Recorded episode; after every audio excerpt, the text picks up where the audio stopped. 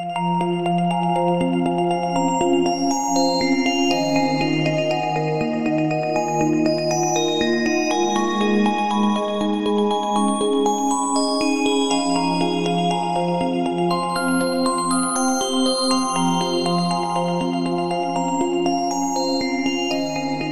und herzlich willkommen zu Global Lokal. Das ist der Podcast des Eine Welt Landesnetzwerk Mecklenburg-Vorpommern.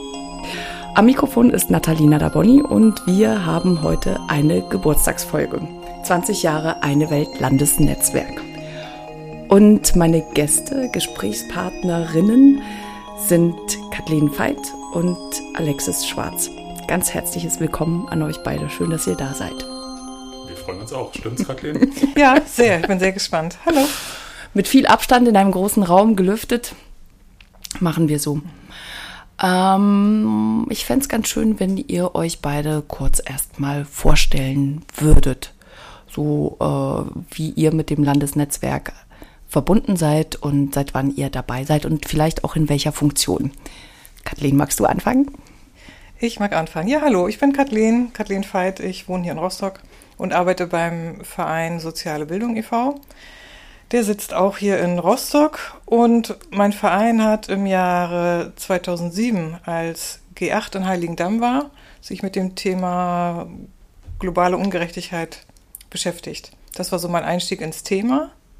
Und dann ist irgendwann jemand vom Landesnetzwerk auf mich zugekommen und hat gefragt, Mensch, was macht ihr? Wie macht ihr es? Ich glaube, ich würde es ganz toll finden, wenn du mit in die Vorstandsarbeit kommst. Das war dann im Jahr 2010. Also seit elf Jahren bin ich inzwischen hier im Vorstand mit tätig, ehrenamtlich. Und äh, ich weiß gar nicht seit wie vielen Jahren, auch als sogenannte Vorstandssprecherin. Genau, und mein Verein, weil der eben auch globale Themen macht, aber auch Demokratiestärkung und ähm, äh, offene Kinder- und Jugendarbeit, also eine ganz bunte Mischung, sowohl hier vor Ort, aber auch mit dem Blick auf MV Deutschland und weltweit war das so die Anknüpfungspunkte für, ja, wir, glaub, wir glauben, wir können hier Stärken einbringen. Wir sind basisdemokratisch organisiert. Das ist ja auch was ganz Feines, wie ich finde. Und auch das passt zum Eine Weltlandesnetzwerk. Und ihr seid auch Mitglied beim Eine Weltlandesnetzwerk? Ja, selbstverständlich. Äh, als Verein und an uns rangedockt ist eine selbstorganisierte Initiative, die Konsum Global Rostock Initiative, ist auch Mitglied. Weil es ist sinnvoll, sinnvoll und sinnvoll. Okay, danke erstmal. Alexis. Äh, ja, ich habe äh, von 2011 bis 2019 für das Eine Weltlandesnetzwerk gearbeitet. Und zwar vor allem im Bereich fairer Handel, faire Beschaffung. Und wie ich dazu gekommen bin, ich habe vorher für ATTAC gearbeitet. Das ist ein globalisierungskritisches Netzwerk, ein internationales. Für die habe ich vorher internationale Konferenzen organisiert. Und das war total spannend, aber auch sehr, na, sagen wir mal, abstrakt, weil man halt immer in sein Büro gegangen ist. Oder ich bin immer in mein Büro gegangen, habe so vor mich hingearbeitet. Alle anderen saßen irgendwo in Karlsruhe und Freiburg und Oslo und Budapest. Und man hat sich dann irgendwie so jedes halbe Jahr mal getroffen in dieser Vorbereitungszeit, aber zum Feierabend immer den Rechner zugeklappt, alles sah genauso aus wie vorher und es war irgendwie kaum vorstellbar, dass da jetzt irgendwie wirklich ein Ergebnis bei rauskommt. Und wenn dann die Konferenz stattfand, war es plötzlich so klar, okay, du hast jetzt anderthalb Jahre hierfür gearbeitet und plötzlich sind 1400 Leute da aus 30 Ländern. Oh, Irgendwie total viel gelernt dabei, aber es war mir zu viel Telefonkonferenz und äh, so zu viel virtuelle Kommunikation. Und dann saß ich in Nairobi in der äh, Rudolf Steiner Schule und habe plötzlich gelesen, dass, äh, so da habe ich Urlaub gemacht. Und da habe ich gelesen, dass äh, in Rostock eine Stelle ausgeschrieben wird, Koordination des Projekts Fairtrade Stadt Rostock. Und da habe ich gedacht, okay, cool. Mit einem Team in einem Büro sitzen und vor Ort arbeiten und wirken, klingt total super. Und dann habe ich mich darauf beworben und die Stelle gekriegt. Das so bin ich dazu gekommen. Und ich war total äh, stolz oder irgendwie fand ich es cool, in der Bewerbung zu schreiben, Nairobi, den, was weiß ich, äh, 13. Oktober 2011. Genau, das war ja auch so ein bisschen der Grund, warum wir euch beide eingeladen haben, nämlich weil ihr aus unterschiedlichen Perspektiven eine Verbindung zum Eine Welt Landesnetzwerk habt. Eben Kathleen als Vorstandssprecherin seit längerer Zeit und Alexis, du als ähm, ehemaliger Mitarbeiter. Und du bist übrigens jetzt auch aus äh, Brandenburg extra angereist. Das kann man vielleicht auch noch schnell erwähnen. Jetzt, damit wir es, wir müssen da nicht episch lange drauf eingehen, aber damit wir es mal ganz kurz ähm, das chronologische äh, abarbeiten. Äh, habt ihr irgendwie noch Wissen darüber, wie, wann und unter welchen Umständen das Landesnetzwerk gegründet wurde? Wollt ihr was dazu sagen? Sonst mache ich es ganz schnell. Ich glaube, in schnell bist du besser.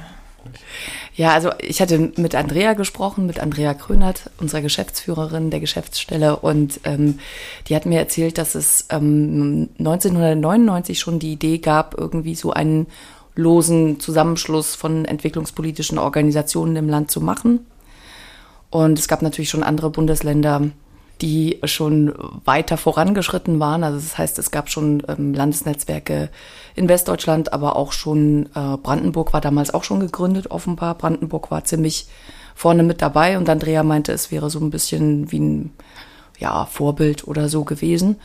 Und dann gab es 2001, und das ist jetzt hier der falsche Zettel, merke ich gerade, auch gut, äh, 2001 dann tatsächlich den Entschluss, den Verein äh, zu gründen, um eben auch Richtung Politik und ähm, als Dachverband einsatzkräftig zu sein, sage ich jetzt mal so, weil mir kein besseres Wort einfällt. So, an dieser Stelle ein kleiner Einschub zu den allerallerersten Projekten des Eine Welt Landesnetzwerk Mecklenburg-Vorpommern. Denn das waren unter anderem Projekte zur IGA 2003 in Rostock oder zur BUGA 2009 in Schwerin und beispielsweise eben auch ein Apfel-Mango-Saft-Projekt, das zwischen den Philippinen und Mecklenburg-Vorpommern stattfand. Dazu werden wir aber voraussichtlich im kommenden Herbst noch eine weitere Folge machen mit anderen Gesprächspartnerinnen, quasi Geburtstagsfolge Teil 2. Jetzt aber wieder zurück zu Alexis. Das war nämlich der erste, der sich im Landesnetzwerk um das Projekt Fairtrade Stadt gekümmert hat. Also du hast in Nairobi gesessen, dich auf diese Stelle beworben, die Stelle dann, also ein Vorstellungsgespräch gehabt. Genau. Und, äh, und wie ging es dann los? Also ich meine, war dir klar, was du da machst? Oder, oder hast du dir selber überlegt, was du machst? Oder? Äh, ja, genau. Also es ging halt darum, den fairen Handel ähm, präsenter zu machen hier in Rostock und meine Bestandsaufnahme zu machen, was es so an Fairhandelsaktivitäten gibt. Und äh, auch halt diesen Titel dann zu bekommen. Also die, zu gucken, dass die Voraussetzungen erfüllt sind, um den Titel Fairtrade Stadt zu kriegen. Und kurz vorher gab es halt einen Bürgerschaftsbeschluss, dass die Stadt halt diesen Titel erringen will, quasi. Wobei erringen ein bisschen übertrieben ist, weil die äh, Kriterien halt, um den Titel zu bekommen, die sind relativ überschaubar und leicht zu erfüllen. Aber trotzdem ist es halt eine ganz gute Kampagne, um halt für den fairen Handel zu arbeiten, um anzudocken und um auch immer Schritt für Schritt weiterzukommen. Genau, und ich habe halt zuerst so eine Bestandsaufnahme gemacht, also welche Cafés gibt es, welche Supermärkte, an welchen Schulen laufen Aktivitäten, an welche, welche Vereine machen Bildungsarbeit zum fairen Handel. Genau, und dann habe ich Veranstaltungen organisiert, wie so eine faire Straßenbahnfahrt. Da haben wir uns so eine historische Straßenbahn ausgeliehen von der RSAG und äh, sind dann mit Fairhandelsinteressierten durch die Stadt getuckert. Und der Clou daran ist natürlich, dass äh, die steigen ein und äh, kriegen da leckeren Kuchen aus fair gehandelten Zutaten und schönen fairen Kaffee, aber die können halt nicht aussteigen. Äh, das heißt, die müssen also bis zum Schluss zu. ja, clevere Sache. Dafür haben wir irgendwie auch einen Preis gekriegt, auch wie eine, eine geile Kaffeemaschine. das, also das beste faire Frühstück oder so in dem Jahr war das. Okay. Ja, war ganz lustig. Haben die euch damals noch so irgendwie ein bisschen angeguckt? Ähm so nach dem Motto, was seid ihr für Exoten? Was wollt ihr hier? Weil, also es gab doch auch mal im Zusammenhang der entwicklungspolitischen Tage irgendwie so eine Fairtrade-Stadtführung oder so. Und ich weiß noch, da habe ich noch beim NDR gearbeitet und wollte das gerne als Beitrag machen. Das war auch gekauft worden von einer Kollegin. Und ich hatte den Beitrag gemacht und als es gesendet werden wollte, wollte das niemand mehr senden. Und ähm, weil es hieß so, das ist doch total an unserer Zielgruppe vorbei und irgendwie abartig und nur für ein Nisches, Nischenpublikum und so. Und daran, finde ich, kann man schon erkennen, dass sich da viel getan hat. Naja, also ich würde schon sagen, durch wahrscheinlich, also durch den allgemeingesellschaftlichen Wandel und ein steigendes Bewusstsein für Nachhaltigkeitsthemen aber bestimmt auch durch unsere Kampagne, weil wir viel Öffentlichkeitsarbeit gemacht haben und das wird ja jetzt auch weitergeführt. Also es gibt ja auch eine Nachfolgerin, die jetzt auch, glaube ich, fast eine Vollzeitstelle hat. Ist das richtig? Also dadurch läuft halt viel Bewusstseinsarbeit und ähm, ich würde sagen, es ist jetzt kein totales Nischenthema. Das haben jetzt nicht alle total auf dem Schirm, ist klar, aber das Bewusstsein darüber ist gewachsen, auf jeden Fall. Hm. Und damals, ja, also die Kombination mit dieser historischen Straßenbahn war natürlich auch reizvoll für Leute, die jetzt nicht primär auf dem fairen Handel ähm, den Fokus haben, sondern die einfach auch Lust hatten, mit so einer schönen Straßenbahn zu fahren. Wir haben das ja öffentlich halt beworben, vorher auch in Fahrkarten gedruckt und so ein Späßchen gemacht. Und da waren dann halt auch Leute dabei, die sich eher für die Straßenbahn interessiert haben und dann trotzdem aber froh waren und gemerkt haben, aha, der Kuchen schmeckt ja trotzdem gut, obwohl es so eine Ökosachen da drin gibt als Zutaten. Und äh, so haben wir vielleicht dann bei ein paar Leuten auch noch einen kleinen Impuls gesetzt. Äh, Kathleen, du als Sprecherin, was war denn so das brisanteste oder der brisanteste Moment, in dem du als Sprecherin auftreten solltest, musstest, durftest? Oh, als äh, Sprecherin eigentlich weniger, weil für uns äh, im Vorstand war es immer sehr komfortabel. Wir hatten hier immer Leute als Team, mit Koordination, die dahinter standen, was sie gemacht haben. Und deswegen war das ein ganz toller Wohlfühljob, so in 99 Prozent der Fälle.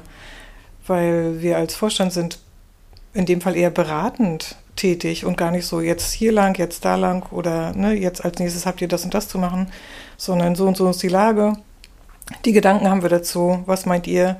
Und äh, dann geben halt momentan sechs Leute sozusagen ihren Senf dazu und da kommt und die sind halt äh, so unterschiedlich, die Menschen im Vorstand, aus wo sie herkommen. Und das ist eine ganz sensationell tolle Mischung. Und deswegen kommt dann sozusagen als Ergebnis beratend dabei das heraus, was fürs Landesnetzwerk gut ist, fürs Thema gut ist, äh, für uns gut ist. Also eine absolute Win-Win-Situation. Und deswegen ist brisant, ich glaube, wenn es äh, mitarbeitermäßig nicht jemand nicht gut geht. Das sind schon so die größten Themen. Ne? Und dann ist auch ein Vorstand dazu gefragt. Aber direkt als Sprecherin und nach außen brauchten wir nicht. Es gab immer ein ganz starkes Team hier in der, innerhalb der Geschäftsstelle, wofür ich sehr dankbar bin, weshalb ich auch so gerne mitarbeite und nach elf Jahren immer noch so gerne dabei bin. Vielleicht ist das der Moment, äh, wo wir ein bisschen auch nochmal oder du erzählen kannst, wie dieser Prozess ablief, ein Positionspapier tatsächlich auf den Weg zu bringen. Ne? Also 20 Jahre eine Weltlandesnetzwerk, aber wir haben dieses Jahr auch am 26. September Bundestagswahl und Landtagswahl.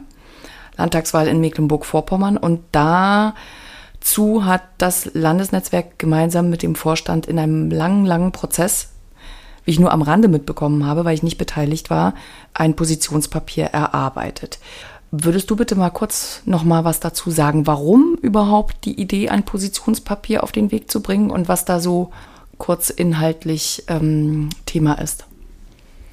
Ja, 20 Jahre heißt, wir haben auch schon 20 Jahre, können wir zurückblicken. Das erste, es gab schon ein Positionspapier vorher, zur Landtagswahl vorher.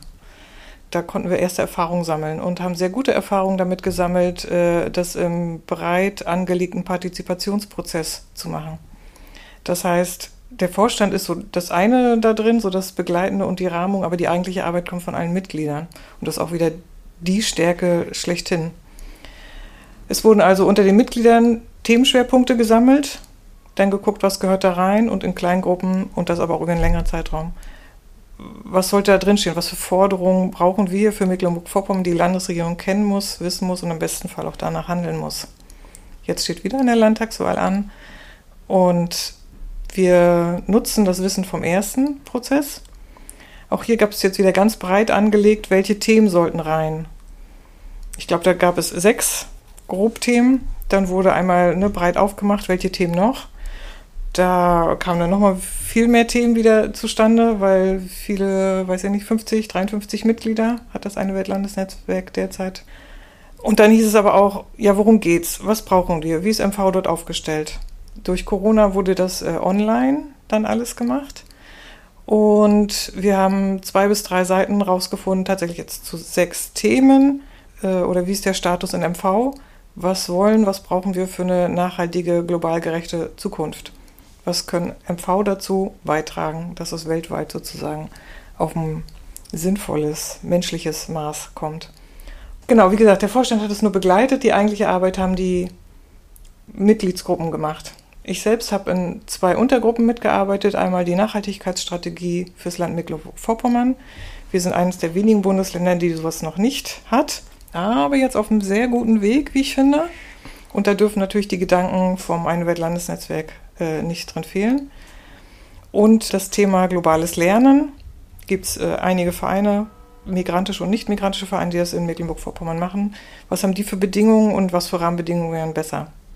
Ziel ist es, das zu haben, das bereit zu verabschieden, um dann im nächsten Schritt Wahlprüfsteine daraus zu machen. Es wird an Abgeordnete oder Leute, die auf der Liste stehen, sozusagen nachher äh, wahrscheinlich digital was geschickt. Das und das ist unsere Forderung. Unterstützt ihr das? Ja, nein, vielleicht. Dann wird das, kommt es zurück. Diese Antworten werden von allen potenziell Abgeordneten gesammelt, veröffentlicht und wenn ich dann also zur Wahl gehe und mir diese Themen wichtig sind, kann ich gucken, na, wie ist denn der? Wie steht denn der zu diesen globalen Themen? Von Landwirtschaft, ähm, wie gesagt, globales Lernen. Gott, was sind denn die anderen Themen? Müsst ihr einmal nachgucken. Migrantische Perspektiven stärken. Antirassismusarbeit. Antirassismusarbeit. Genau, weil es eben nicht zu viel. Also sollte es nicht werden, weil es soll ein Papier sein, was irgendwie noch handlich ist. Aber auf jeden Fall werden daraus diese Prüfsteine gemacht. Mhm. Und die sollen vor der Wahl dann fertig sein. Als Barometer, wer ist wählbar und wer nicht. Okay, das bedingt ja, dass das tatsächlich auch ein, dass es einen Rücklauf gibt. Ne? Habt ihr da Erfahrungswerte? Dass es, habt ihr das auch schon mal mit den Wahlprüfsteinen gemacht? Ja, auch das ist eine Super. Erfahrung auch vom letzten Jahr, äh, vom letzten Jahr, von der letzten Wahl. Von der Denke her ist, äh, die Politiker und Politikerinnen wollen sich ja öffentlich zeigen. Und deswegen ist die Rücklaufquote sehr hoch es zeigen sich auch deutliche Unterschiede ne, trotzdem, aber sie wollen sichtbar sein und deswegen gibt es eine hohe Rücklaufquote und das ist dann schon repräsentativ. Sowas bei der letzten Landtagswahl. Bei der diesjährigen, glaube ich, wird die Rücklaufquote noch höher sein, weil eben die Erfahrungen da sind. Wie muss man es angehen? In welchem Zeitraum muss man das machen? Wie muss man die ansprechen? Darf man nachhaken? Ja, nein, vielleicht. Wann ist ein guter Zeitpunkt dafür? Diese Erfahrung gibt es inzwischen alle hier in der Geschäftsstelle und deswegen bin ich da äußerst optimistisch dass das ein sehr gutes Instrument dann für die Zivilgesellschaft sein wird. Wer ist für mich wählbar und wer nicht. Ja. Alexis, was würdest du denn sagen? Wie, wie hat sich das in der Zeit, also 2011 und dann hast du hier gearbeitet bis 2019, ist das richtig? Ja, genau. Und ähm, wie, wie hat sich das Landesnetzwerk so jetzt mal nicht, vielleicht nicht nur deine Stelle, aber wie hat sich das äh, Landesnetzwerk, die Geschäftsstelle und aber auch die Zusammenarbeit mit den Vereinen und so in dieser Zeit, in diesen doch ja acht, neun Jahren verändert? Na, ich würde sagen, es sind einfach mehr Aktivitäten äh, zusammengekommen. Es ist professioneller geworden. Öffentlichkeitsarbeit wurde mehr betrieben. Es wurden ziemlich viele Veranstaltungen organisiert. Es gab ja damals schon die entwicklungspolitischen Tage, so wie die Veranstaltungsreihe damals hieß, die dann äh, seit drei Jahren jetzt, glaube ich, Weltwechsel heißt. Und das wurden unheimlich viele, sehr diverse Veranstaltungen immer zu einem Oberthema, immer im November über einen Zeitraum von äh, drei Wochen, drei, vier Wochen. Da habt ihr ja schon meine Podcast-Folge drüber veröffentlicht. Und das Netzwerk ist größer geworden, so nach meiner Wahrnehmung. Also zeigen ja auch die Mitgliederzahlen, aber auch nachdem dann die eine Weltpromotorin eingeführt wurden. Es gibt äh, ja so ein bundesweites Programm, gefördert vom BMZ, so die sogenannten eine Weltpromotorinnen die äh, einfach viel Zeit dafür haben, äh, Netzwerke innerhalb der Bundesländer aufzubauen und äh, Leute daran zu bestärken, äh, sich zu globalen Themen zu positionieren oder sichtbar zu werden. Und seit es die gab, äh, gab es auch nochmal so einen richtigen Boost sozusagen, was entwicklungspolitische Themen und Sichtbarkeit auch angeht. Das ist alles so in der Zeit passiert. Naja, und bezogen auf den fairen Handel, Rostock ist ja dann auch Hauptstadt des fairen Handels geworden und da äh, konnte man dann auch eine größere Sichtbarkeit entfalten und äh, mehr Wirkung auch. Hm. Und was ist so der für dich emotionalste äh, Moment, den du jetzt mit dieser Zeit, mit diesen vielen Arbeitsjahren verbindest? Das ist gar nicht so leicht zu sagen, weil es da ziemlich viele Sachen gab. Also was ich besonders schön finde, ist, dass einfach die Arbeit in dem Team total schön und herzlich und persönlich war. Und äh, das ist durchaus eine Sache, die ich auch vermisse. Ja, ansonsten gab es äh, viele Sachen, die mich irgendwie hier beflügelt haben auch. Und äh, auch im Nachhinein, äh, wo ich dann merke, okay, während ich so in der Arbeit gesteckt habe, zum Beispiel zum Thema äh, sozial verantwortliche Beschaffung, ist ja ein ziemlich trockenes Thema, wo man halt mit Verwaltung zu tun hat. Die Mühlen malen teilweise recht langsam. Und selbst wenn man dann mal jemanden findet, äh, der dann sich fürs Thema begeistern kann in einer Verwaltung, in einem Ministerium oder so, dann äh, müssen die halt trotzdem nach oben schauen, äh, die Karriere, die Quatsch, die Hierarchieleiter nach oben gucken, ob es gebilligt wird, dass man sozial verantwortlich einkauft und nach unten gucken, ob das dann auch umgesetzt wird. Also das ist relativ komplex, bis man da zu einem Erfolg kommt. Und da gab es dann im Nachhinein so ein paar kleine Erfolgsgeschichten. Ich habe äh, damals äh, mit den anderen Landesnetzwerken Norddeutschlands so eine Konferenzreihe begonnen zu äh, sozial verantwortlicher IT-Beschaffung. Die läuft jetzt immer noch, Jahr für Jahr, in, immer in unterschiedlichen Bundesländern. Und äh, da merkt man dann schon, dass unsere Arbeit was bewirkt. Also es gibt jetzt viele Bundesländer, die soziale Kriterien in die IT-Vergabe aufnehmen es gibt äh, so kleine Initiativen wie Naga IT, die so eine faire Maus herstellen. Die haben durch die Konferenzreihe große Aufträge bekommen. Zum Beispiel die niedersächsische Polizei ist jetzt mit über 10.000 dieser Mäuse ausgestattet. Und ja, so verschiedene Sachen, die dann so immer mal wieder reintröpfeln, äh, wo ich dann denke, okay, manchmal gab es Frustmomente, gerade was diesen Themenbereich anging bei mir. Aber jetzt freue ich mich dann, wenn so kleine Resultate dann doch ähm, mich erreichen und ich merke, okay, das ist vielleicht auch auf diese eine Veranstaltung zurückzuführen oder da haben sich die Leute kennengelernt und dadurch ist der Deal entstanden oder natürlich haben die dann eine Ausschreibung gewonnen, das ist natürlich kein Deal jetzt, aber genau, ja. Also es braucht halt einfach lange, lange Zeit, ne? Und, ähm, und stetiger, steter Hop steht da Hopfen. Steht da Hopfen drauf. Hüllt das Glas. Genau. genau so dachte ich mir das. Ist das etwas, Kathleen, was du aus Vorstandsperspektive auch so siehst? Das wird auf jeden Fall unter Stützen äh, steht der Tropfen hüllt den Stein. Wenn es äh, als Nischenthema am Anfang war, ist es möglicherweise immer noch, aber dass viele kleine Sachen gemacht wurden, das bringt es langsam raus aus der Nische. Wenn Weltwechsel zum Beispiel ist, gibt es die Plakatkampagne in den großen Städten. Die kann man nicht nicht sehen. Es geht einfach nicht. Und auch die Erfolge, Alexis, du hast es vorhin gesagt, äh, der Ausbau, die Beziehung in die Politik und Verwaltung. Das, äh, da dran zu bleiben, Beziehungen aufzubauen, zu wissen, wer ist wer, wer macht was, wie ticken die Menschen, wie kommt man miteinander klar, dass man da dranbleiben kann weil man ne, über ein Projekt hinaus oder mehrere Projekte hintereinander oder so die Beziehung aufrechterhalten kann. Das ist das A und O.